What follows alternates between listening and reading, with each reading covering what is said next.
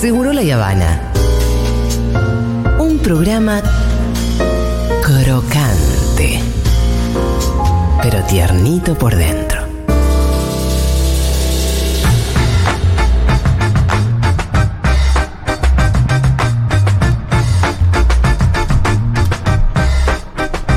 Juan Manuel Car, ¿qué tal, señor? ¿Cómo le va? ¿Cómo anda esta banda querida? Sí, Juanma, em, yo no. Yo dije que hoy ustedes a la noche tienen una cita muy importante. Sí. No dije qué.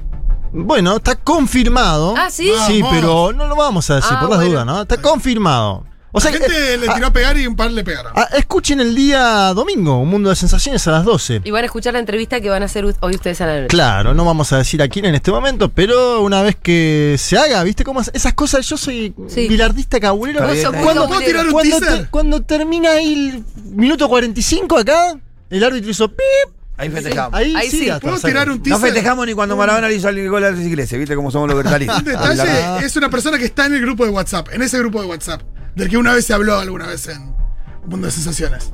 Sí. Es bastante, bastante, lo manejé, lo manejé bastante incógnito. Mu- Muy de incógnito, pero me gusta esos códigos. Sí, sí, sí. El que escucha Un Mundo de Sensaciones se acuerda de que- WhatsApp y sabe de quién estamos hablando. ¿Quieren que hablemos un poco de América Latina, Sí, por favor, hay muchas cosas para, para comentar. Tenemos muchos audios interesantes. Eh, vamos a empezar por Honduras. Yo no sé, ah, sabemos poco de Honduras, ¿no? Pero del, nos- del golpe a Celaya nos acordamos todos más o menos. por, por, por ser oyenta de un mundo de sensaciones, Sí. este. Pero no te, acor- 2009 no te acordás Ah. que fue como un primer momento. Ese, ese som- ese sombrero que tenía Celaya en ese momento que parecía, ¿no? Los, los sombreros que usa ¿Fue- ahora fue Pedro? Castillo. Pedro Castillo. El pijama, fusiles. eh, ¿Qué está, Yo está- me acuerdo de, de Eduardo del Balín Bennett. El Balín Bennett estaba buscando, jugador que. Un, un Jugador hondureño. hondureño que supo jugar en San Lorenzo de Almagro. Bueno, eh, Celaya lo sacaron a punta de pistola. Diría que fue el primer golpe de esa seguidilla. Acuérdense que después viene Paraguay 2012, que es un golpe parlamentario. Brasil 2016, a Dilma. Bolivia 2019, que ya son los milicos poniéndole la banda a Yanni Áñez. Pacelaya es al que lo sacan de la casa y se lo, se lo llevan. Sí, lo sacan del país. Del país. Lo Dos años después, Una el- madrugada, ¿no fue? Exacto, muy bien. Dos años después se las que negocia. Negocia volver, pero no ser candidato. Claro. ¿Viste esas cosas, no? Como son esas negociaciones. Después, eh, bueno, él denuncia que hubo dos fraudes, ¿no? El primero a Xiomara Castro, que se presentó apenas ellos vuelven, y el segundo a otro candidato al cual apoyaba Celaya.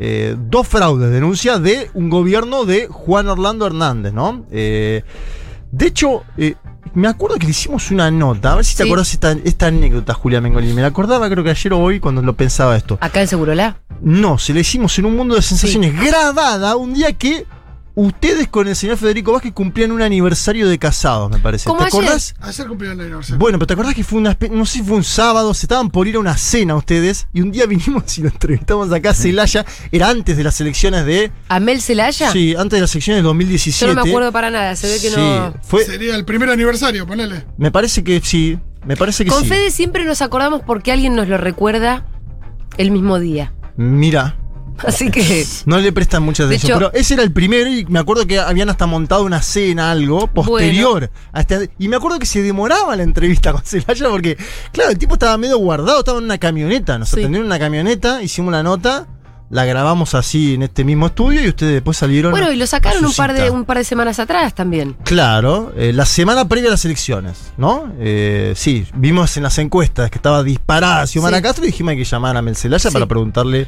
cómo está. Bueno, y ahí está, eh, ganó. Ganaron, ganaron. Ya no hay ninguna duda, además, duda. reconocida por la comunidad internacional. Cristina Kirchner tuiteando, muy contenta porque conoce a... Estados Unidos también la reconoció, lo cual ya es Claro, es un montón. Que no te vengan a ¿Sabes la mochila que te sacas de encima cuando Estados Unidos te dice? Pero no, Bueno, tan, no tan medio contento, partido ¿no? ahí ganado. No tan contento, ¿no? No, Porque- pero bueno, Ah, bueno. no les quedó otra, me parece. Pero en otro momento no lo claro, reconocí. Pero te vas a dormir tranquilo. Es que Bueno, claro, tenía que ganar así, ¿no? Ganando por 20 puntos Claro. y destruyendo las urnas, Es básicamente. como cuando viste vas a pelear, el boxeador va a pelear con el campeón del mundo de Hay visitante, hay que noquearlo porque por punto no ganás. Tenés que noquearlo, tenés que noquearlo. ¿Quieren escuchar un, un segundito el discurso de Xiomara para escuchar eh, esa voz que vamos a empezar? Me parece que va a empezar a tomar algún papel, no sé si protagónico, pero sí un papel en América Latina.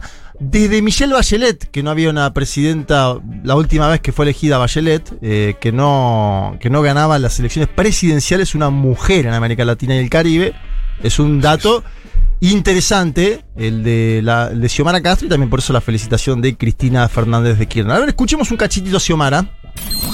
que fuera la guerra, fuera el odio, fueran los escuadrones de la muerte, fuera la corrupción, fuera el narcotráfico y el crimen organizado, fuera las sedes, no más pobreza y más miseria en Honduras.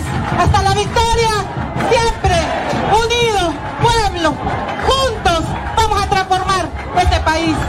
Muchas gracias. Poca frase como hasta la victoria Sí. suel- Qué linda que siempre para retumba. terminar, ¿no? Es Sí. linda para terminar esa Sí. frase. Eh, Aparte le retumba ya a los yankees. Y sí, siempre retumba. Es, es- es una, es- tiene una connotación muy clara. Y Claro, porque ella empezó, viste, que decía fuera del narcotráfico y el crimen organizado, que son problemas, imagínate, del día a día en te iba, Honduras. te iba a decir eso, Juanma, que lo que tiene, la, la misión que tiene Xiomara ahí y Sí. Ordenar Honduras es como, no tiene nada que ver con nuestros problemas, por ejemplo. No, son no, problemas son- muy específicos sí. de ellos, las pandillas, tienen como unos problemas de violencia, Las maras. las malas. Claro, pero pobreza ponerle 70% de la Claro, población. hermano. Eh, gente que no tiene la posibilidad de pagar agua, luz, Bueno, las maras creo que, transporte. creo que una cosa es la consecuencia de la otra, ¿no? El 70% de pobreza en una población te da como claro. esa, esa salida, la- las bandas organizadas. Claro. Eh, lo que proponen que es interesante es una Asamblea Nacional Constituyente. Vamos a ver si la puede o no cumplir. Siempre es interesante, ¿no? Patear el tablero y decir, vamos a una Asamblea Constituyente a armar un, un nuevo Estado, podríamos decir, ¿no? Ella dice democrático y a la vez socialista. Hay que ver ahí cuál es la interpretación que Sí. tienen del socialismo. Propuso directamente en el programa de gobierno una amnistía a los presos políticos de Juan Orlando Hernández. Ahí hay un tema que jugó a fondo, digamos, ¿no? Dijo, Y- y- hay presos políticos y lo vamos a liberar. ¿Y vos Así. cómo ves el balance de fuerzas? ¿Le, te- ¿le da? Yo creo que es una elección que es eh, muy positiva y cuando vos sacás eh, 20 puntos de distancia al que era el gobierno, tenés más margen para actuar. Obviamente, si fuera de derecha, tuviera ella. ¿Te acuerdas que Macri ganó por nada y gobernó como si hubiera sacado 60 Sí, puntos sí. acá en. Argentina? Las derechas continentales gobiernan fácilmente, aún ganando por poco. Xiomara ha ganado por una larga distancia, obviamente la van a intentar condicionar, me parece. Ese es el otro tema. Eh, obviamente en términos internacionales habla de autodeterminación de los pueblos y no intervención. Esto es importante porque Honduras y todos los países eh, centroamericanos son muy dependientes de las decisiones de los Estados Unidos de América.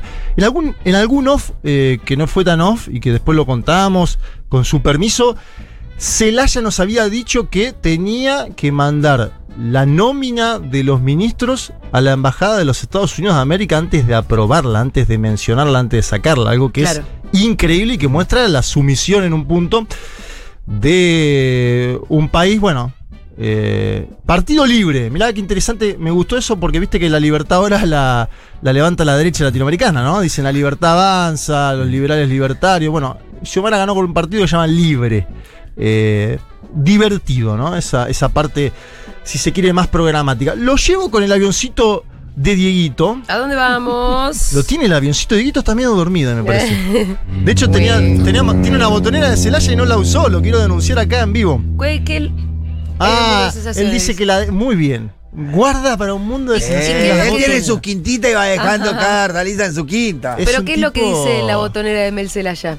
Juan Manuel Cara, no Ah. sabía que estabas en cabina.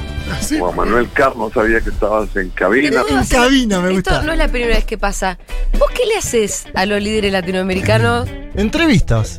Pero se acuerdan de vos con un cariño. Bueno, pero porque les hablo de fútbol. Pero, boludo. Yo les hablo de fútbol, ah, de cosas. porque vos tenés unos secretitos ahí. por ahí, claro. Les hablo de fútbol. A mí me gusta Juanma que. Yo, no toda la gente a la que entrevisté alguna vez en mi vida se acuerda de mí. Después me dice, ah, pero Julian Bengolini, tú bueno, que estás ahí no sabía. Tenés que, meter algún, tenés que meter algún skill social de futbolística, musical en el medio. Algo como fuera que- de la sí, política que. Por ahí compras vos, ¿no es Juanma le menciona el segundo apellido. Yo hablo de San Lorenzo, de cosas así con estos No, muchachos. y le tirás el segundo apellido y sabés sabés la casa en la que viven, porque siempre el, el palacio de gobierno, sabes, es de todos los países. Ah, claro, Eso bueno. Y, ahí ellos dicen, ah, este tipo estudió algo. claro. A veces la moneda. Es algo que pasa muy regularmente. Los entrevistados en Mundo de Sensaciones empieza Fede, qué sé yo qué, arrancan cualquiera, no sé, están hablando con, no sé, Correa. Saluda a Juan Manuel K y dice, ah, pero tú estás ahí, Juan Manuel. Dice, Juan pero Manuel ¿qué le hizo? Me encanta. No, es que los conozco hace tiempo alguno. Es, Es como Mateico con, con Ricky Martin, Claro. Miguel. Juan Manuel Carlos sabía que estabas Así, en cabina. Te juro que al- algún día hay que hacer como el trabajo de. Juan Manuel, ante todo, un abrazo. ¿No ves? Hay un montón de esas. Eh, Este. E inflémoslo a Juan Manuel Cárez esta parte. Tienes la concha de oro, Gracias. Juan Manuel. Bueno, chicos, me voy a ir ¿Vos acá con el pecho. ¿Sos el, el, el handler de Riquelme? Pero, Me están haciendo poner eh, colorado, sí. nervioso. Bueno, bueno, Yo solamente hablo con Juanma, dicen. Vamos Vamos a- dice, Yo solo hablo con Juanma. con sus acentos latinoamericanos. le sale a Fito, ¿no? Una Un poco más latinoamericano. ronco ya. Era ronco, el, tu- el tuyo era medio. Eh, Bien. Pepe Bujiga dice: se quedan todos afuera del rancho. Entra, Entra Juanma. Juan Manuel.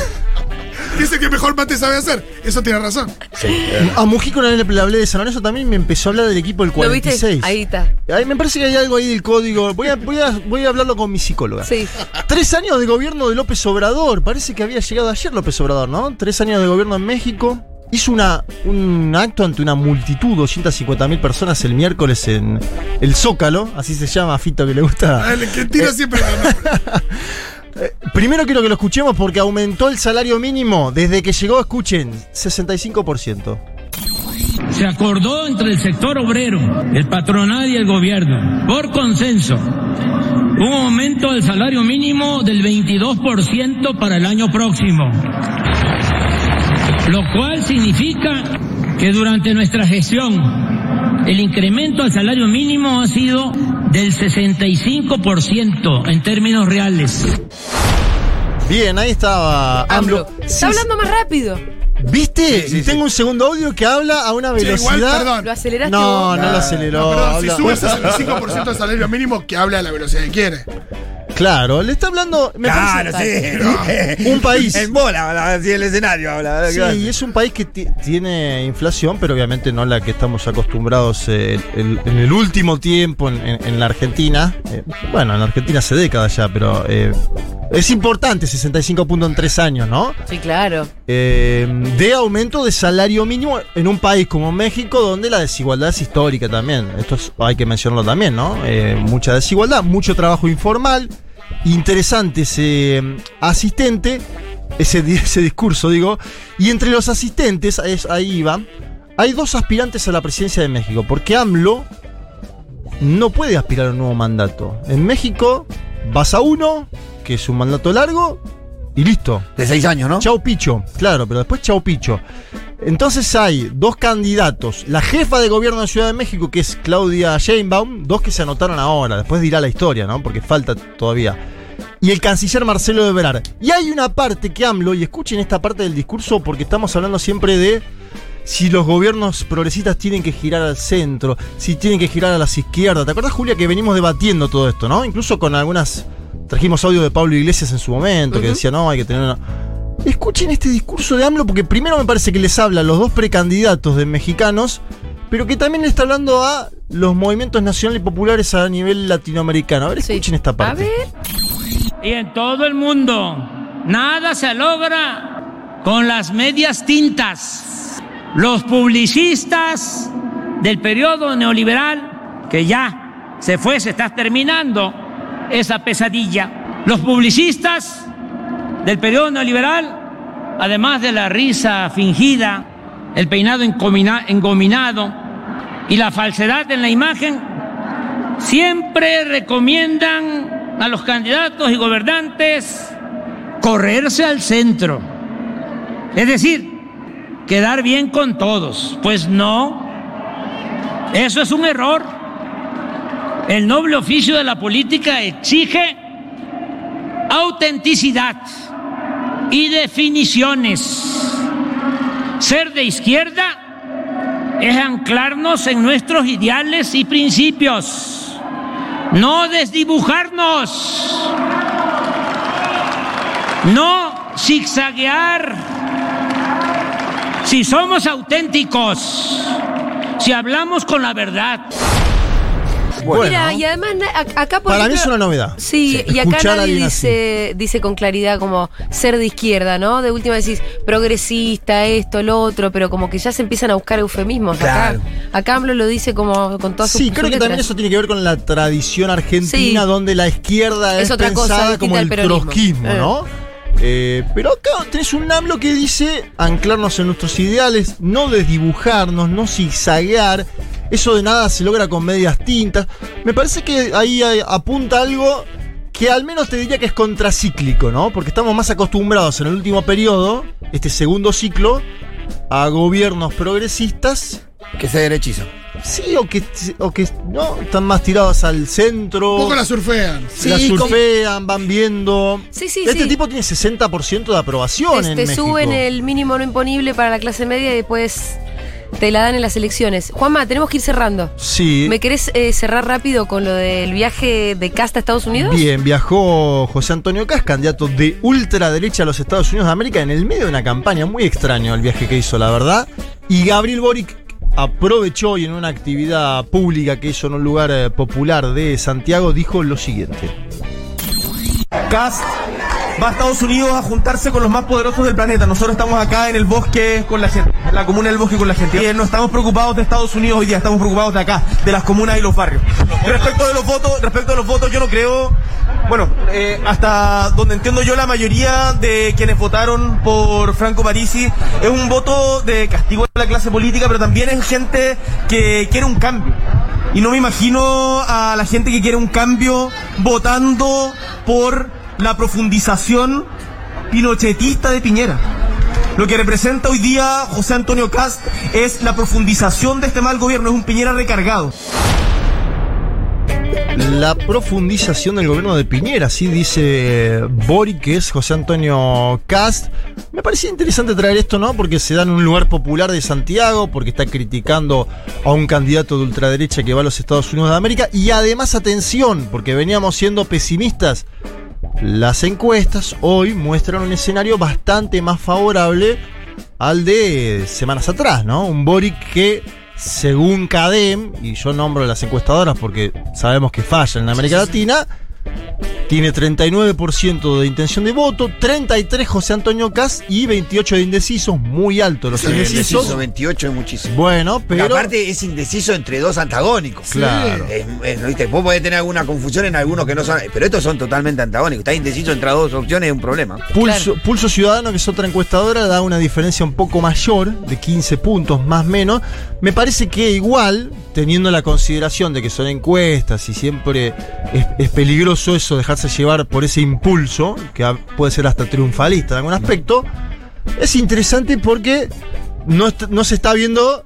Imagínense si sería Si fuera al revés. Cas 39 y Bori 33, estaría todo con la Sí, pero cabeza. me da la impresión con Cast, por ahí no, eh, pero que es de estos candidatos que por ahí hay gente que se avergüenza de decir que lo vota, pero después. le Bueno, aparece- puede ser, puede ser también. No, no, Sí, más ayer igual tuvo que volver atrás casi en una medida y con esto terminó. Sí. Había dicho en primer lugar en la campaña que iba a eliminar el Ministerio de la Mujer. Esa fue una de las propuestas. Ya tuvo que volver atrás. Ah, mira, bueno. Ayer bueno. tuvo que salir a decir, es un discurso donde dice 258 veces perdón. Sí. Eh, hoy lo escuchaba a la mañana y parece el, el personaje de Capuzoto, eh, Juan Domingo Perdón. Eh, todo el tiempo dice perdón, perdón, perdón, lo cual es un buen síntoma de a dónde llegó la campaña, ¿no? Ahora, el debate. Sí, sí. Le- porque le, le han puesto un freno, digamos. ¿Sos ultraderechista? Sí, bueno, el Ministerio de la Mujer no lo tocas. Parece que está bueno. Muy bien, muchas gracias Juan Manuel Carlos. Escuchamos el Escuchen domingo. el domingo, Sí, escuchen el domingo. Yo sé lo que les digo. Lo escuchamos el domingo. A las 12. Gracias, gracias, un Juan abrazo. Gracias, Juan Manuel. Tú eres tan especial.